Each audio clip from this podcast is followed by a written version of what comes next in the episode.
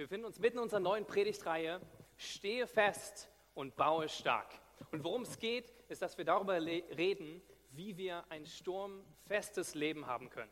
Jesus hat uns nie ein sturmfreies Leben versprochen, aber wir können ein sturmfestes Leben haben, wenn wir verstehen, dass wir Jesus nachfolgen müssen und gute Grundlagen bauen. Und darum geht es in dieser Predigtreihe. Es geht darum, wie können wir Jesus wirklich nachfolgen. Und unser Merkvers für diese Predigtreihe steht in in Lukas 6, 46. Und da steht, warum nennt ihr mich also Herr, wenn ihr nicht das tut, was ich sage? Warum nennt ihr mich also Herr, wenn ihr nicht das tut, was ich sage? Und das ist das Zentrale, wenn wir darüber reden, wie wir ein festes und starkes Fundament haben in unserem Leben. Wir verstehen wollen, was es bedeutet, dass wir sturmfest sind, Umstände, Lebensstürme nicht ankommt, ist, dass wir Jesus wirklich nachfolgen und dass wir das tun, was er sagt. Und es nicht nur mit unserem Mund machen und sagen, Jesus, ich mache alles für dich, sondern dass wir wirklich tun, was er uns aufgetragen hat in seinem Wort. Der Titel von der Predigt heute ist Ein Leben in Großzügigkeit. Wie führen wir ein Leben der Großzügigkeit?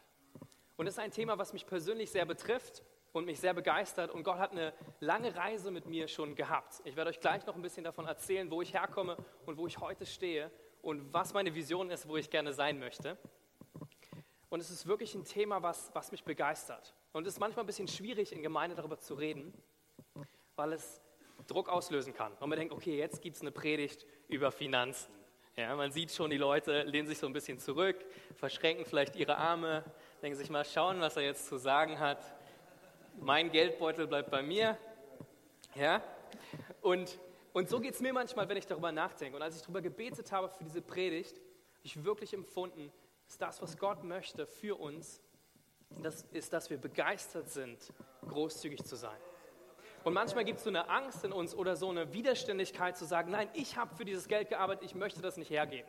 Ja, das ist wirklich so ein Kampf in uns, wo wir merken, Geld hat eine bestimmte Macht. Und ich spüre, wie Gott wirklich uns freisetzen will davon. Wo wir uns weder Sorgen machen um Geld, das ist ein Extrem, wo wir denken, oh, ich weiß nicht, wie ich meinen Lebensunterhalt überhaupt gestalten soll, ich weiß gar nicht, was ich nächste Woche noch essen kann. Mein Kühlschrank ist leer, ich esse schon von meinen WG-Mitbewohnern, ja, zum Beispiel. Oder das ganz andere Extrem, das wir haben, wir haben genug. Und in 5. Mose, Vers 8 steht zum Beispiel, dass die Israeliten ganz viel hatten und auf einmal warnt sie Gott davor, zu sagen, ich brauche dich nicht mehr. Ich habe doch alles. Ich habe ein Haus, ich habe Geld, ich habe gute Freunde, ich bin versorgt und dass wir Gott vergessen. beim Thema Finanzen geht es ganz zentral um unsere Herzen. Und es geht darum, wie ist unsere Herzenseinstellung zu Gott und folgen wir ihm wirklich nach mit unserem Herzen. Finanzen haben viel mehr damit zu tun, ob unser Herz wirklich Gott nachfolgt, als als mit irgendeinem anderen Thema. Und das ist wirklich, das ist wirklich mein Hauptherz, mein, mein Herzensanliegen für heute Abend, dass ich gebetet habe, dass, dass Gott euch eine Vision schenkt, uns eine Vision schenkt als Gemeinde, jedem Einzelnen von Großzügigkeit. Dass es was Schönes ist zu geben. Ja, die Bibel spricht davon, dass wir, dass wir einen, freudigen Geber hat Gott lieb. Jemand, der gerne gibt. Und manchmal kann selbst das Druck auslösen. Deswegen, ja, ich muss mich jetzt freuen wenn ich gebe. Ja? Aber darum geht es nicht. Es geht darum, dass wir wirklich lernen, dass es einen Segen bringt, wenn wir geben und dass wir selbst gesegnet werden. Wenn du gibst, passieren immer zwei Dinge. Einmal segnest du ganz praktisch jemand anders, dass jemand anders geholfen wird, die Not von jemand anderem gelindert wird. Und das Zweite, was wir manchmal nicht bemerken und sehen, ist, dass du die Grundlage schaffst, dass Gott dich noch mehr segnen kann. Weil Gott möchte dich segnen, Gott möchte dir mehr anvertrauen und Gott möchte, dass du Überfluss hast in deinem Leben. Und er möchte dich beschenken. Aber er will das nicht tun, wenn er weiß, dass dein Herz dann weggeht von ihm. Ihm geht es immer um dein Herz.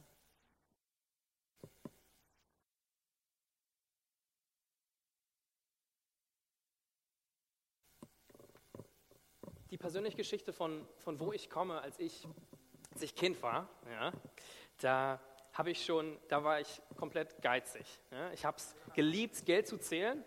Ich habe es geliebt, Geld zu haben. und ähm, immer, ich habe so immer so Euro-Stücke gezählt. Ähm, D-Mark gab es dann auch noch eine Zeit lang, da gab es Euro, dann fand ich das noch begeisternder, weil es so bunt war, das Geld. Ähm, und ich kann mich noch erinnern, dass es so, sogar so stark war. Ich habe alles gespart, was ich hatte. Ja? Ich wollte nichts ausgeben. Meine Freunde haben dann irgendwie Autos gekauft, also nicht richtige Autos, sondern Spielzeugautos oder ähm, haben dann äh, so Spielkarten gekauft oder sowas oder diese Fußballhefte, wo man Sachen rein, einkleben konnte. Ich nicht. Ja? Für mich gab es nur mein Geld und ich hatte das und es war schön, es wurde mehr, mein Taschengeld kam jede Woche rauf und ich fand das gut. Es war sogar so extrem, dass ich davon geträumt habe, nachts, wie ich Geld zähle. Ja? Manchmal ist ein bisschen, ein bisschen verrückt, ja. Und, ähm, und irgendwie hat es mir Freude gemacht, aber ich war doch nicht so ganz frei, muss ich gestehen. Dann ging das so weiter und als ich Jugendlicher wurde, hat sich das weiter durch mein Leben gezogen. Ich war mit meinen Leuten aus der Gemeinde unterwegs oder auch anderen Freunden. Wir waren was essen zusammen. Alle haben was gegessen und zu essen bestellt, ich aber nicht. Ich wurde freundlich der Schnorrer genannt der, der immer beim Essen dabei sitzt und wartet, dass doch ein Stück für mich abfallen könnte. Ja?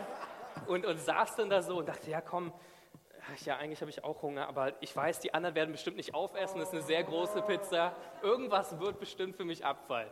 Ja? Und ähm, meistens hat es dann auch irgendwie geklappt, manchmal auch nicht. Und dann war ich grummelig und hungrig ähm, und keiner wollte mir was geben, habe ich nicht verstanden. Ja? Und das ist, wirklich, das ist wirklich, wo ich stand. Und mich hat begeistert, diese Idee zu sparen und mehr Geld zu haben, aber ich wollte das nicht geben. Und ich wollte es auch irgendwie nicht ausgeben für mich. Und was dann passiert ist, dass, dass ich auf eine Reise gegangen bin. Ich habe gemerkt, so kann es nicht weitergehen. Ich habe gemerkt, irgendwie bin ich, bin ich nicht frei.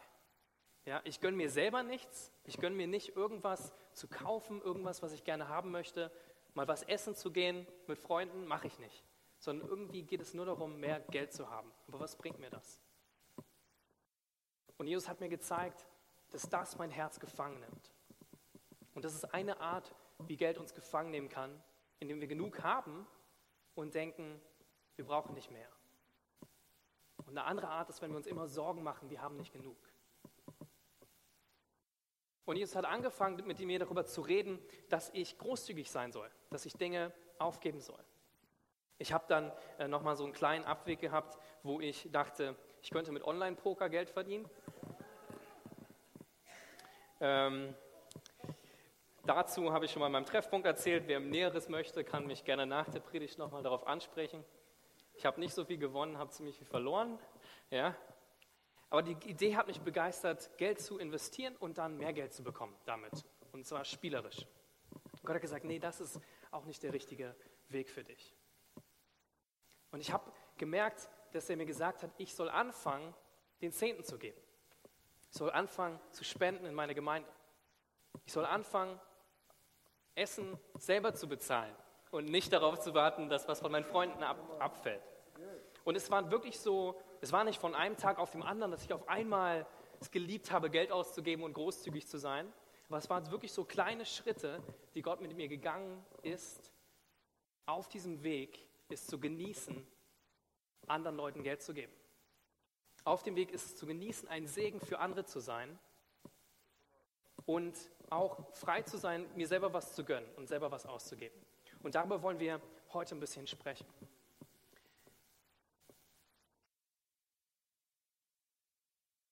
Mein erster Punkt ist, und die Grundlage dafür, was ich gerade schon meinte, ist, es geht um dein Herz. In Matthäus 6, Vers 21 steht, denn wo dein Schatz ist, da ist auch dein Herz. Da, wo dein Schatz ist, da ist auch dein Herz. Und Jesus möchte mehr als alles andere, dass du ihm mit deinem ganzen Herzen nachfolgst. Er braucht dein Geld wirklich nicht. Ja? Manchmal denken wir, Gott ist, Gott ist jemand, der mein Geld will und der mich irgendwie berauben will, aber das ist nicht Gott. Gott liebt es, dir zu geben. Gott liebt es, dass du Überfluss hast. Aber es ist ihm wichtig, dass dein Herz am richtigen Fleck ist. Dass dein Herz ihm nach, dass dein Herz ihm nachfolgt. Und ich liebe diese Geschichte von, von Billy Graham. Billy Graham war ein starker Evangelist, ja, der vor kurzem gestorben ist im Alter von 99 Jahren. Und er hat, äh, von ihm wird die Geschichte erzählt, dass er mit einem reichen Geschäftsmann geredet hatte. der in seinem Dienst errettet wurde und ihn unterstützen wollte. Und was er gesagt hat, er, er war bei so einer Veranstaltung von ihm, hat gesagt, ähm, glaubst du, Gott möchte, dass ich ihm eins meiner Schiffe gebe? Glaubst du, Gott möchte, dass ich ihm so reich beschenke und eins meiner Schiffe gebe? Hatte eine große Flotte, einige Schiffe gehabt. Und dann hat, dann hat Billy Graham das zu ihm gesagt. Nein, Gott möchte nicht, dass du ihm eines deiner Schiffe gibst. Was Gott möchte, ist dein Herz. Und wenn er dein Herz hat, dann gehören ihm alle deine Schiffe. Und das drückt so aus, dass es um unser Herz geht. Wo dein Schatz ist, da wird auch dein Herz sein.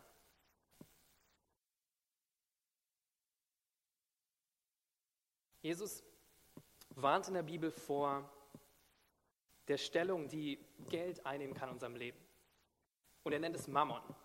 Und manchmal denken wir, also für, für Geld, Besitz, und manchmal denken wir, dass, dass es schlecht ist, Geld zu haben. Ja, oder dass Geld an sich was Schlechtes ist. So hat manchmal die Kirche gepredigt oder darüber geredet, ja, und es ist ein Leben der Armut gepredigt. Und ich glaube nicht, dass das das ist, was Jesus meinte. Ich glaube, was Jesus meint, ist, dass, dass die Stellung des Geldes nicht im, auf deinem Herzen sein soll. Die Stellung des Geldes sollte nicht ähm, über Gott stehen, sondern es sollte den richtigen Platz haben. Und die Frage ist zum Beispiel, ist dein Geld das, was dich versorgt? Oder ist Gott derjenige, der dich versorgt? Am Matthäus 6, wo Jesus spricht davon, dass da, wo dein Schatz ist, da wird auch dein Herz sein, da sagt Jesus, dass, dass wir versorgt werden von unserem himmlischen Vater. Dass er bei uns ist und dass Gott sich kümmert um die Spatzen, die draußen sind und die Blumen auf dem Feld und sie herrlich kleidet und wir uns keine Sorgen machen sollen über was wir, wie wir uns kleiden oder was wir zu essen haben. Und das ist, das ist so wichtig, dass wir, dass wir das verstehen. Da, wo dein Schatz ist, da wird auch dein Herz sein. Und Gott möchte dich frei machen von, von dieser Macht, die Geld hat. Und das habe ich gemerkt als, als Jugendlicher und als Kind, dass Geld wirklich eine Macht hatte über mich. Und ich habe es gespart, ich hatte Geld, aber irgendwie, ich war nicht frei davon. Und dadurch, dass ich angefangen habe, großzügig zu geben, Leuten aus, was auszugeben, in die Gemeinde meinen Zehnten zu geben, ähm, verschiedene soziale Projekte zu unterstützen, habe ich gemerkt, dass Gott mich Stück für Stück da rausgeholt hat, ein, von dieser Gefangenschaft, in der ich steckte, und mich hineingebracht hat, in die Freude zu geben. Und hineingebracht hat darin, dass ich offen war für mehr Segen. Ich glaube nicht die letzten vier Jahre, was ich an Segen erlebt habe finanziell, und ich bin nur Sozialarbeiter. Ja, ich denke mir manchmal, oh krass, Gott, du bist echt gut. Und sein Wort ist wirklich wahr.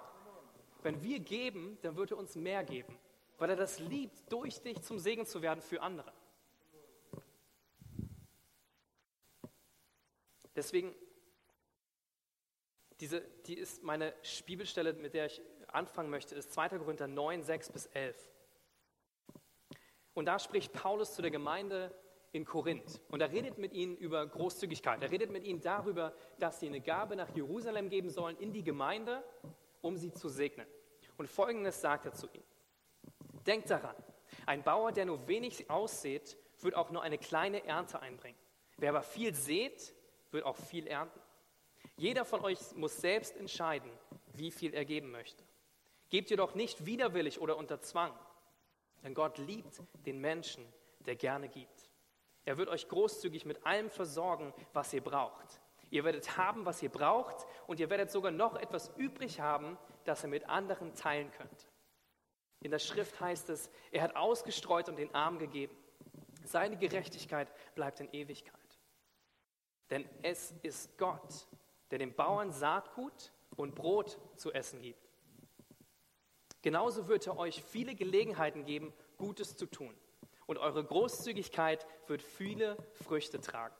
Ihr werdet empfangen, damit ihr umso großzügiger geben könnt. Und wenn wir eure Gabe denen bringen, die sie nötig haben, werden sie Gott von Herzen danken.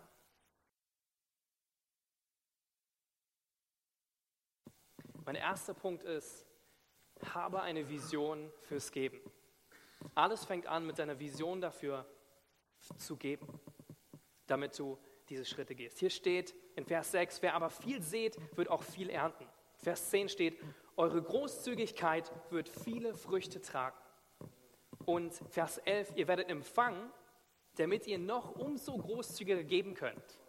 Und das ist Gottes Herz, dass er sagt, ich gebe euch, ihr werdet empfangen von mir, ich segne euch finanziell, damit ihr noch größeren Segen für andere geben könnt. Und das ist das Herz von unserem Vater Gott für uns, dass wir gesegnet sind, um ein Segen zu sein.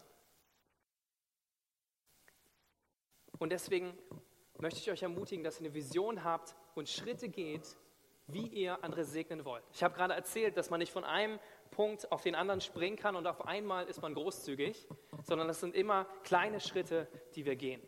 Und ein paar Menschen, die mich super inspirieren, sind zum Beispiel Rick Warren. Rick Warren ist der Pastor der Saddleback Church in den USA, eine sehr große Gemeinde inzwischen. Und er und seine Frau, Kay Warren, Rick und Kay Warren, als sie geheiratet haben, haben sie sich entschieden, jedes Jahr immer großzügiger zu sein. Und sie haben angefangen, 10% von ihrem Bruttogehalt in die Gemeinde zu geben und haben sich entschieden zu sagen, jedes Jahr erhöhen wir das um 1%. Weil sie gesagt haben, wir wissen Gott, du versorgst uns und wir wissen, wenn wir mehr geben, wirst du uns auch mehr geben. Wenn wir treu sind mit dem, was du uns anvertraust, dann wirst du uns mehr segnen, um noch großzügiger zu sein. Und das begeistert mich. Die haben das immer weiter gemacht bis sie heutzutage über 90 Prozent ihres Gehaltes spenden. Über 90 Prozent von dem, was sie bekommen, geben sie wieder zurück an die Gemeinde. Und nur 10 Prozent behalten sie und davon leben sie. Was das bedeutet, ist, dass die beiden tatsächlich als Pastoren der Saddleback Church ihre Gemeinde zurückgezahlt haben für 25 Jahre, die sie Gehalt bekommen haben. Ja? Das ist Wahnsinn. Also das, ist, das ist begeistert mich. Anderer, anderer Mensch zum Beispiel ist Warren Buffett. Er ist ein Investmentbanker in den USA und hat über 21,5 Milliarden Dollar gespendet in seinem Leben. Oder Melinda und Bill Gates. Die beiden haben 28 Milliarden Dollar bisher gespendet.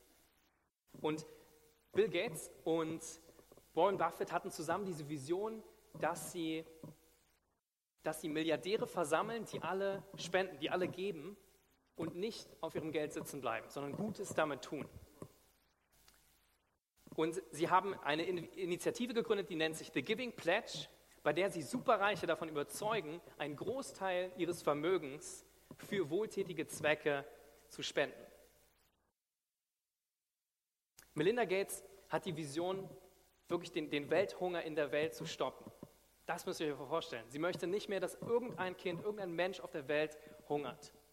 Und sie haben ausgerechnet, wie viel, dass es ungefähr 2,5 Billionen Dollar kosten würde, um das zu erreichen.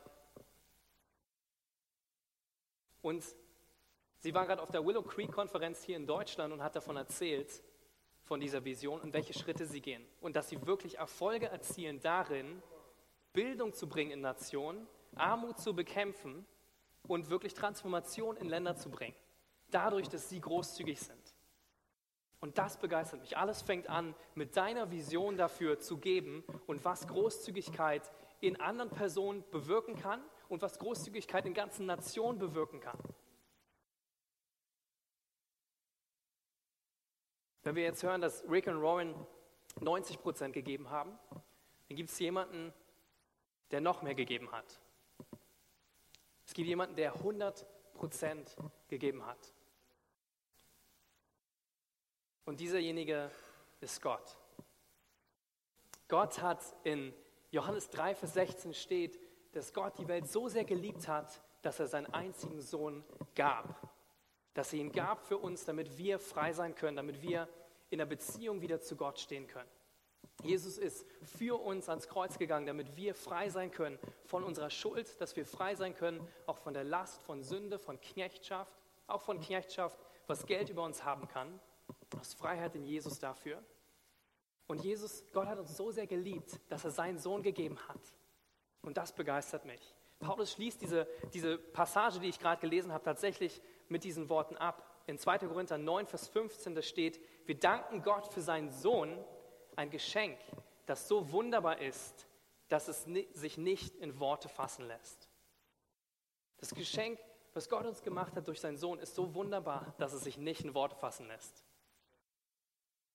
Und wir müssen immer wieder begeistert werden von dem, was Jesus am Kreuz für uns getan hat.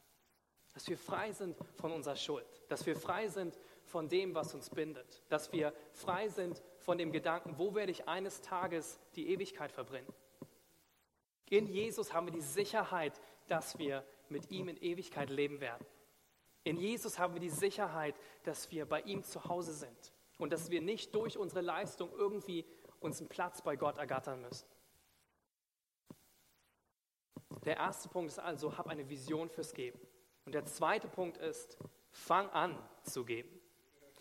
Jetzt denkst du vielleicht, wenn ich so viel Geld hätte wie Rick Warren oder Kay Warren oder Warren Buffett, ja, dann würde ich auch geben. Dann würde ich auch so viel geben. Ist ja keine, ist ja keine Kunst, wenn man Millionen von Euro verdient ähm, und ein tolles Buch geschrieben hat, wie der Rick Warren. Und dann hat man immer noch eine Million über, wenn man 90, äh, 90 Prozent gibt. Stimmt, aber ihr müsst bedenken, wo sie angefangen haben. Da haben sie nicht angefangen. Gott hat sie gesegnet, weil sie angefangen haben zu geben. Gott hat ihnen mehr anvertraut, weil sie angefangen haben zu sagen, Gott, du bist ein guter Gott. Du möchtest mich segnen, damit ich ein Segen für andere bin. Und das Beste, wie du das machen kannst, ist anzufangen zu geben. Und warte nicht auf einen Moment, wo du denkst, ich habe dann genug Geld oder jetzt, dann passt es. Du kannst immer irgendwas geben, egal ob du Student bist, egal ob du gerade deinen Job angefangen hast, egal in welcher Situation du bist, du kannst immer geben. Und geben setzt dich tatsächlich frei für mehr Segen von Gott. Ich glaube, selbst wenn du in Schulden bist, ist es gut, jemand anderes zu segnen und zu geben. Denn ich glaube, du kommst raus aus deinen Schulden, einmal durch gute Verwalterschaft, darüber rede ich noch, und aber dadurch auch, dass du dich nicht um dich selber mehr drehst und sagst, ich will andere segnen, ich will zum Segen werden für andere. Und Jesus findet tatsächlich sehr harte Worte dafür, dass wir weise sein sollen, wie wir mit dem, was wir haben, umgehen sollen. Und das ist das Gleichnis von den Talenten. Da gibt er einem fünf, einem zwei, ein, ein Talent und sagt, nutzt das, was ihr habt, investiert das, diese Talente, das ist Geld, bringt es ein zum Segen für andere. Und es gab einen, mehrere haben das gemacht und sie haben noch mehr bekommen. Und es gab einen, der es nicht gemacht hat und es vergraben hat, gesagt, so wie ich als Kind gesagt habe, nee, nee, ist mein Geld, ich zähle das gerne, aber ich gebe es nicht so gerne ab. Er hat gesagt, wer das, was ihm anvertraut ist, gut verwendet, dem wird noch mehr gegeben werden und er wird im Überfluss haben. Wer aber untreu ist, dem wird noch das wenige, das er besitzt, genommen werden.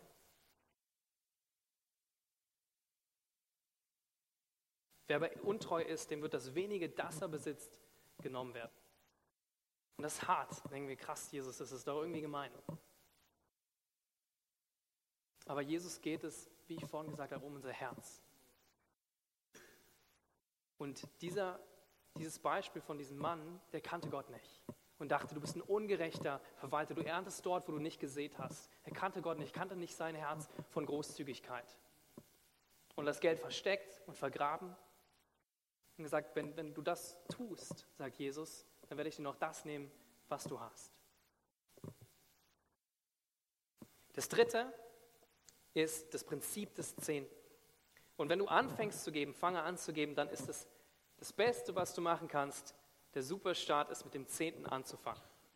Der Zehnte ist immer auch ein schwieriges Thema vielleicht in Gemeinden. Der Zehnte bedeutet, die 10% von deinem Einkommen zu spenden. Und zwar lesen wir in Malachi 3, Vers, 18 bis, Vers 8 bis 12, darf ein Mensch Gott berauben? Da spricht Gott. Ja, ihr beraubt mich. Ihr aber sagt, worin haben wir dich beraubt? Im Zehnten und in den Abgaben. Mit dem Fluch seid ihr verflucht, mich aber beraubt ihr weiterhin. Ihr, die ganze Nation. Bringt den ganzen Zehnten in das Vorratshaus, damit Nahrung in meinem Haus ist. Und prüft mich doch darin, spricht der Herr der Herrscher, ob ich euch nicht die Fenster des Himmels öffne und euch Segen ausgießen werde bis zum Übermaß. Und ich werde um euretwillen den Fresser bedrohen, damit er euch die Frucht des Erdbodens nicht verdirbt und damit euch der Weinstock auf dem Feld nicht fruchtleer bleibt, spricht der Herr der Herrscher. Und alle Nationen werden euch glücklich preisen, denn ihr, ihr werdet ein Land des Wohlgefallens sein, spricht der Herr der Herrscher.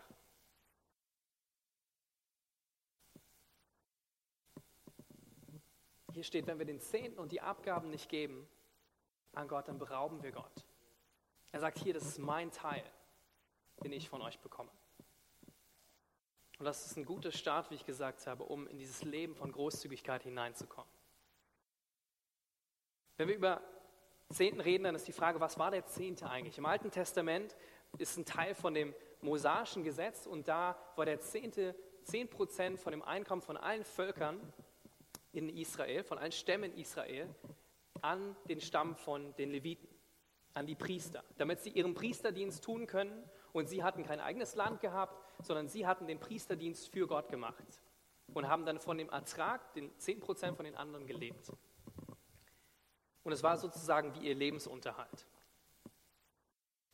Und das ist der zehnte. Und dann, dann gab es noch Opfergaben darüber hinaus, wo sie eingesammelt haben für besondere Zwecke, besondere Sachen, zum Beispiel auch dem Tempelbau, Sachen eingesammelt haben dafür. Und dann denken wir, naja, das war doch alles Altes Testament, ist doch vergangen, für uns gilt das nicht mehr. Aber das, das Spannende ist, dass es auch schon vor diesem Gesetz von Mose gegolten hat. Und zwar sehen wir das bei Abraham und Melchisedek. Abraham hat den zehnten Teil an Melchisedek gegeben, der König war in Salem und derjenige, äh, der, der, Priester war für Gott, steht da. Ansonsten wissen wir nicht viel über ihn.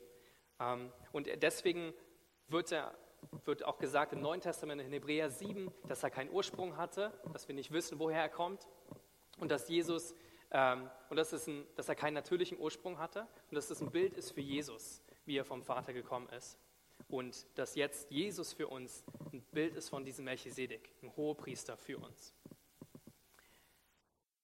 Das heißt, es gab es schon vor dem Alten Testament, äh, vor, vor dem mosaischen Gesetz bei Abraham und Jesus hat auch darüber gesprochen. In Matthäus 23, 23 spricht Jesus zu den Pharisäern und er sagt zu ihnen, wehe euch, ihr Schriftgelehrten und Pharisäer. Ja, das waren die, die ganz streng nachgefolgt haben. Und er sagt ihnen, ihr verzehntet alles. Ja? Ihr gebt sogar von euren Küchenkreuzern was ab und schneidet das ab und legt mir das hin. Und er sagt, das ist gut, dass ihr den Zehnten gebt, aber ihr vergesst dabei das Recht und die Barmherzigkeit. Das sollt ihr tun, aber das andere sollt ihr nicht vergessen. Ihr sollt das Recht, die Barmherzigkeit üben, ihr sollt euch Leute, Menschen lieben, aber ihr sollt nicht vergessen, auch den Zehnten zu geben. Er sagt hier beides.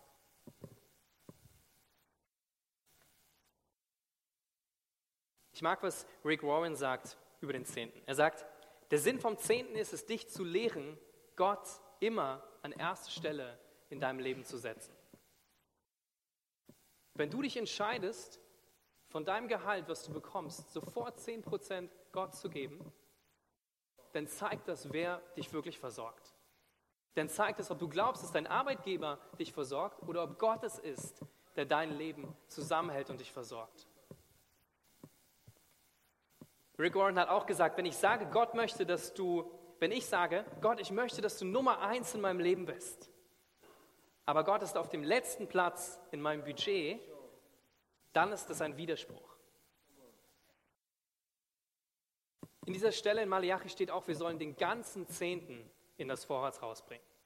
Das heißt nicht nur ein Teil davon, sondern wir sollen den ganzen Zehnten bringen. Und was ist der ganze Zehnte? Was sind zehn Prozent? Und das ist immer so eine Diskussion auch über, geben wir von unserem Bruttogehalt oder geben wir von unserem Nettogehalt. Und ich habe so ein bisschen darüber nachgedacht, was, wozu, was ist denn das Bruttogehalt, was ist denn das Nettogehalt? Und im Bruttogehalt ist das, was wir bekommen als Arbeitnehmer und davon sind noch keine Steuern abgegangen, davon sind noch keine Sozialversicherungen abgegangen, Krankenversicherung, ähm, Arbeitslosenversicherung und so weiter. Und dann denke ich mir, krass, was netto rauskommt, was ich dann habe letztendlich, schockiert mich jeden Monat, ja, wenn ich das sehe. Ich mir, Mann, sind das viele Abgaben. Aber jedes Mal, wenn ich krank bin und zum Arzt gehe, merke ich, wow, ich habe dafür was bezahlt, was ich jetzt nicht mehr bezahlen muss. Wenn ich meinen Job verliere, und Arbeitslosengeld bekomme, dann weiß ich, dafür habe ich bezahlt, dass ich das jetzt bekomme. Wenn ich draußen irgendwelche öffentlichen Verkehrsmittel benutze oder mit meinem Auto über die Straße fahre, dann weiß ich, das sind Steuergelder, die das bezahlt haben. Und manchmal vergessen wir, dass das von unserem Brutto ein Investment ist, auch in unser Leben. Das sind schon Ausgaben dafür, dass wir abgesichert sind. Und ich weiß, das ist sehr viel in Deutschland, könnte vielleicht auch weniger sein, aber, aber das ist für einen guten Zweck, dass wir das investiert haben für unsere Absicherung. Und deswegen ist so ein bisschen die Frage, gebe ich das von meinem Bruttogehalt, gebe ich das von meinem Nettogehalt? In Sprüche 3, 9, Vers 10 steht, ehre den Herrn mit deinem ganzen Besitz, mit den Erstlingen all deines Ertrages. Dann füllen deine Speicher sich mit Vorrat und von Most fließen über deine Kelter. Was meint Gott mit dem ganzen Zehnten in Malachi 3, Vers 10? Was meint Gott mit dem Erstling all unseres Ertrages? Ich glaube, dass es gut ist, von unserem Brutto zu geben. Ich glaube, dass es gut ist, viel mehr als 10% zu geben. Ich glaube, dass es damit anfängt und manchmal denken wir so, oh, ich gebe höchstens 10% und das ist alles, was ich gebe in meinem Leben. Aber deswegen habe ich angefangen damit, dass wir eine Vision brauchen, davon großzügig zu sein. Dass wir eine Vision brauchen davon, dass Gott nicht unser Geld braucht oder will, sondern dass er uns beschenken will, damit wir andere segnen. Und das ist wirklich was, was ich erlebe. Wie ich wirklich frei werde, immer mehr Stück von, von, von Geld, der Macht, die Geld hat, mir nicht Sorgen mache darum und wie Gott mich mehr und mehr versorgt, damit ich andere segnen kann. Ja? Und ich bin wirklich überrascht, was, was Gott macht, woher diese Finanzen kommen. Ich weiß es nicht. Doch, ich weiß es ganz genau, es kommt von Gott. Gott versorgt mich. Und letztendlich ist das ein Ausdruck von deinem Vertrauen, dass er dein Versorger ist. Das Punkt ist hier, dass wir den Zehnten in das Vorratshaus bringen sollen, damit Nahrung in meinem Haus ist. Bring den ganzen Zehnten in das Vorratshaus, damit Nahrung in meinem Haus ist. Die Frage ist, an wen sollten wir denn diese 10% geben? Und das Vorratshaus war damals wie der Tempel und das ist heutzutage die lokale Gemeinde. Ich glaube wirklich, dass die lokale Gemeinde die Hoffnung der Welt ist. Und ich glaube, dass Gott die Gemeinde bestimmt hat, sein Reich, sein Königreich auszubreiten.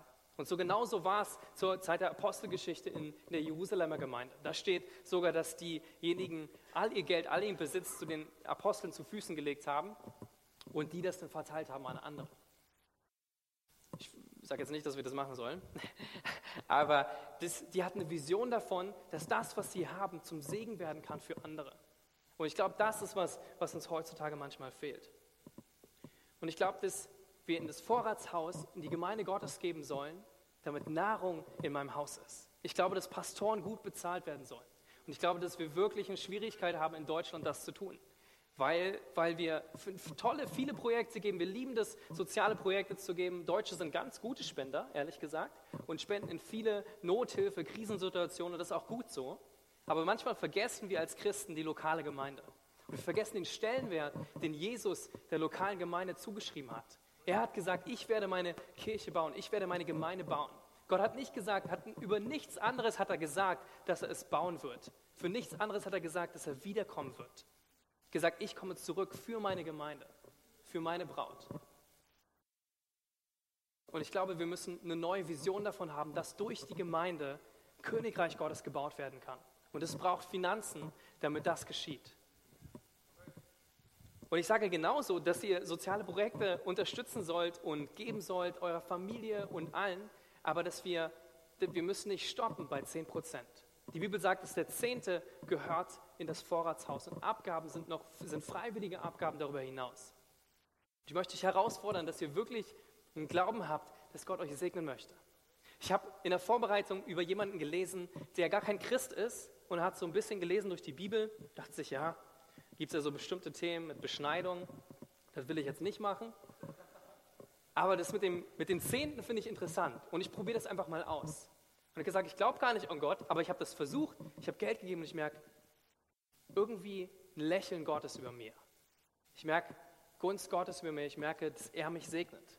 Ich finde mir krass, dass jemand sagen kann, dass er Segen empfängt, der noch nicht mal an Gott glaubt. Und ich glaube, dass es Prinzipien gibt in der Bibel, dass wenn du denen nachfolgst, dann wird es, wirst du Segen empfangen, weil es Prinzipien sind, die Gott aufgestellt hat.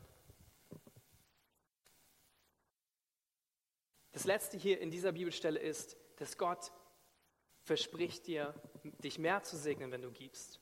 Steht, ob ich nicht die Fenster des Himmels öffne und Segen ausgießen werde bis zum Übermaß. Und alle Nationen werden euch glücklich preisen. Alle Nationen werden euch glücklich preisen. Gott sagt, ihr testet mich doch, gib mir doch was von deinem Geld. Denk doch, investier doch das, was du hast und gebe großzügig und ich werde beweisen, dass ich dich segnen möchte. Ich werde beweisen, dass ich dir mehr gebe, damit du wiederum andere segnen kannst. Ich glaube, das ist das, was er mit Rick und Kay Warren gemacht hat. Gesagt, wow, ihr habt wirklich ein Herz dafür, jedes Jahr ein Prozent mehr zu geben. Weißt du was? Ich werde dir die Gabe geben, ein Buch zu schreiben, was millionenmal verkauft wird und dadurch ein Segen wird für viele Leute. Und du wirst noch mehr Finanzen haben für Leute, um die zu segnen.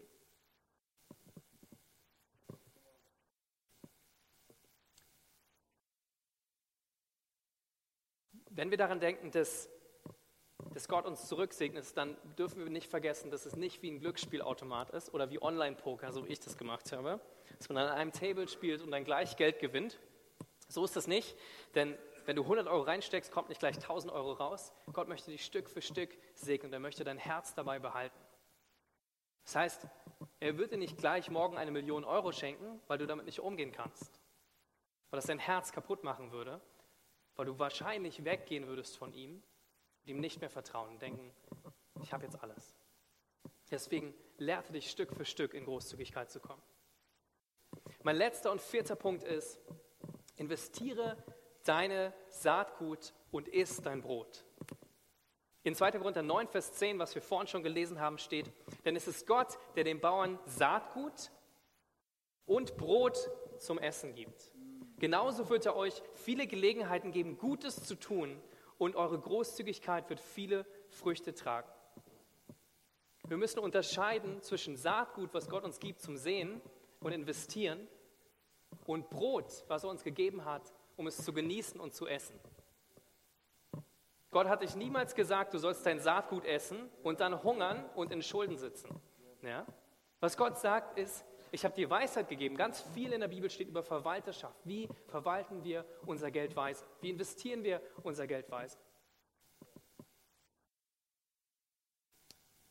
Und wenn wir das tun, wenn wir es gut verwalten, wenn wir verstehen, dass Gott uns segnen möchte, und uns Dinge gibt, Brot zum Essen gibt, dann kommen wir auch raus aus dem Denken, ich muss alles weggeben. Weil Gott möchte wirklich, dass du gesegnet bist in dem, was du hast. Gott möchte, dass du dein Leben genießt. Ja, ich genieße es zum Beispiel, essen zu gehen und in den Urlaub zu fahren. Das sind zwei Sachen, die ich lieben gerne mache. Ich frage mich immer, wie ich, mich das leist, wie ich mir das leisten kann. Aber ich weiß, wie ich mir das leisten kann, weil Gott mich versorgt. Und das ist, das ist was, was ich genieße. Am Anfang dachte ich mir, boah, kann ich das überhaupt? Aber Gott möchte dich segnen. Gott möchte, dass es dir gut geht. Du bist sein geliebter Sohn, du bist seine geliebte Tochter und er möchte, dass du Brot hast zum Essen. Er möchte, dass du genügend hast. Und genauso möchte er, dass du deinen Samen säst. Und das ist weise zu investieren. Und was du machen kannst, eine ganz, ganz praktische Sache, ist in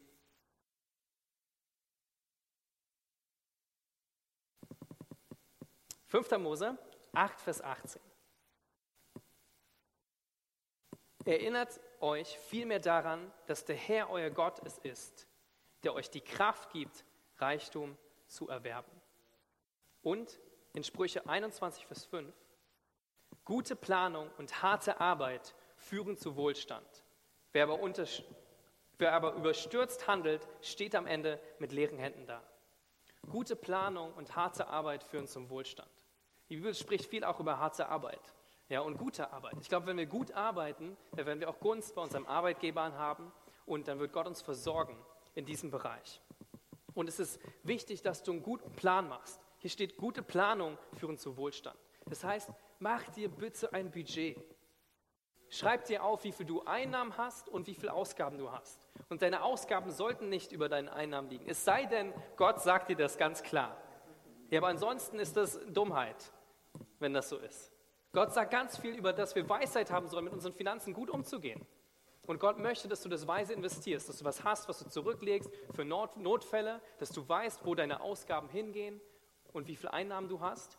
Und wenn du dauerhaft mehr ausgibst, als du einnimmst, ist logisch, dass du irgendwann Schulden hast, Probleme. Und die Bibel sagt auch dafür, da, dazu, wir sollen möglichst keine Schulden machen. Und wenn wir Schulden machen, versuchen schnell da rauszukommen.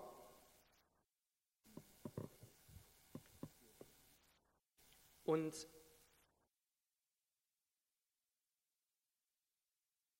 in Lukas 16, 9 bis, eine Bibelstelle 9 bis 12 steht, ich sage euch, nutzt euren weltlichen Besitz zum Wohl anderer und macht euch damit Freunde. Auf diese Weise sammelt ihr euch mit, mit eurer Großzügigkeit Lohn im Himmel an. Wer in kleinen Dingen treu ist, wird auch im Großen treu sein. Und wer schon in geringen Angelegenheiten betrügt, wird auch in größerer Verantwortung nicht ehrlich sein. Wenn ihr bei weltlichem Besitz nicht vertrauenswürdig seid, wer wird euch die wahren Reichtümer des Himmels verwalten lassen? Und wenn ihr mit dem Geld anderer Leute nicht treu seid, warum sollte man euch euer eigenes Geld anvertrauen? Ich spricht darüber, dass wir in kleinen Dingen treu sein sollen. Treu sein sollen, unser Saatgut zu investieren, andere zu segnen und dass Gott uns dann über Größeres setzen wird.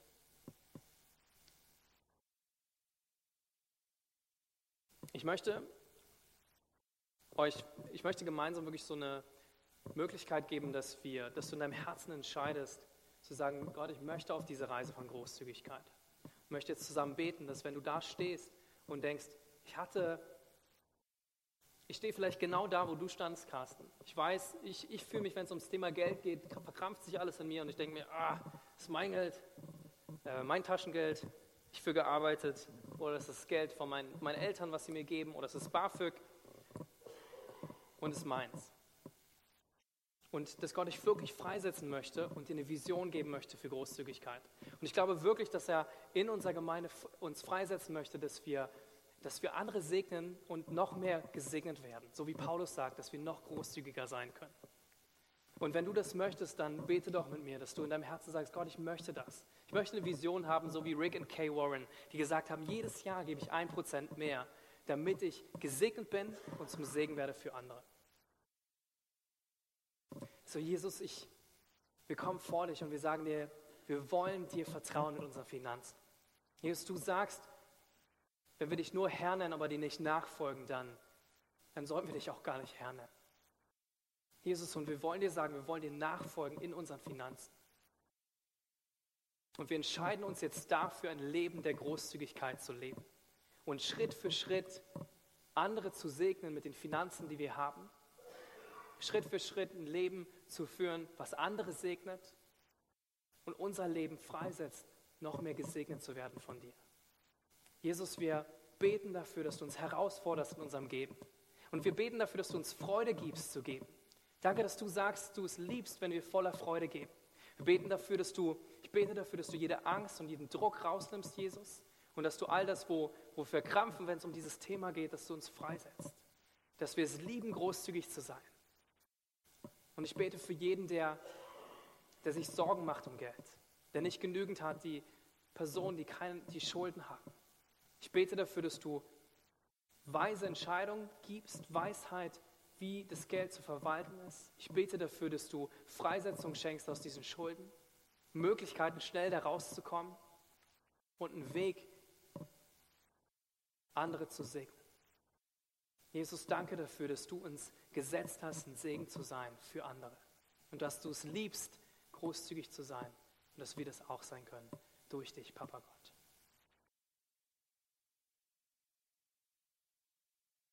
Vielleicht bist du auch hier und du kennst Jesus gar nicht.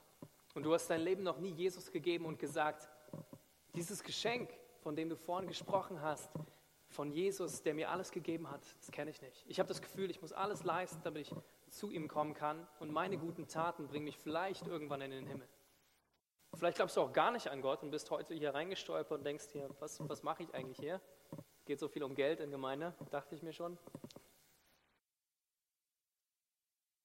Und wenn du hier bist, dann, dann möchte ich dir sagen, es geht Jesus um dein Herz. Und was er wirklich möchte, ist Gemeinschaft mit dir zu haben. Wenn du ihn noch nicht kennst, dann bete doch mit mir und triff diese Entscheidung zu sagen, Jesus, ich möchte dich kennenlernen. Ich verstehe noch nicht alles, ich muss nicht alles verstehen, aber ich möchte dich kennenlernen, der du so gut bist. Du kannst einfach in deinem Herzen mit mir beten. Jesus, ich danke dir dafür, dass du dein Leben gegeben hast, dass ich mit dir in Ewigkeit leben kann. Ich gebe dir mein Leben hin und ich entscheide mich dafür, mit dir zu leben. Ich bitte dich um Vergebung dafür, dass ich bisher mein Leben ohne dich verbracht habe. Und ich bitte dich da, darum, dass du mich jetzt zu deinem Kind machst und mich frei machst von all meinen Fehlern, von all meiner Schuld. Und dass du mir deine Liebe und deinen Frieden ins Herz schenkst, dass ich sicher sein kann in dir. Und dass ich zu Hause bin bei dir. Danke, Jesus, dafür, dass ich jetzt dein Sohn bin, dass ich deine Tochter bin. Und dass ich in Ewigkeit mit dir leben werde. Dass mich nichts trennen kann von deiner wunderbaren Liebe. Amen. Also möchte ich euch wirklich ermutigen, folge Gott nach mit deinen Finanzen und führe ein Leben der Großzügigkeit.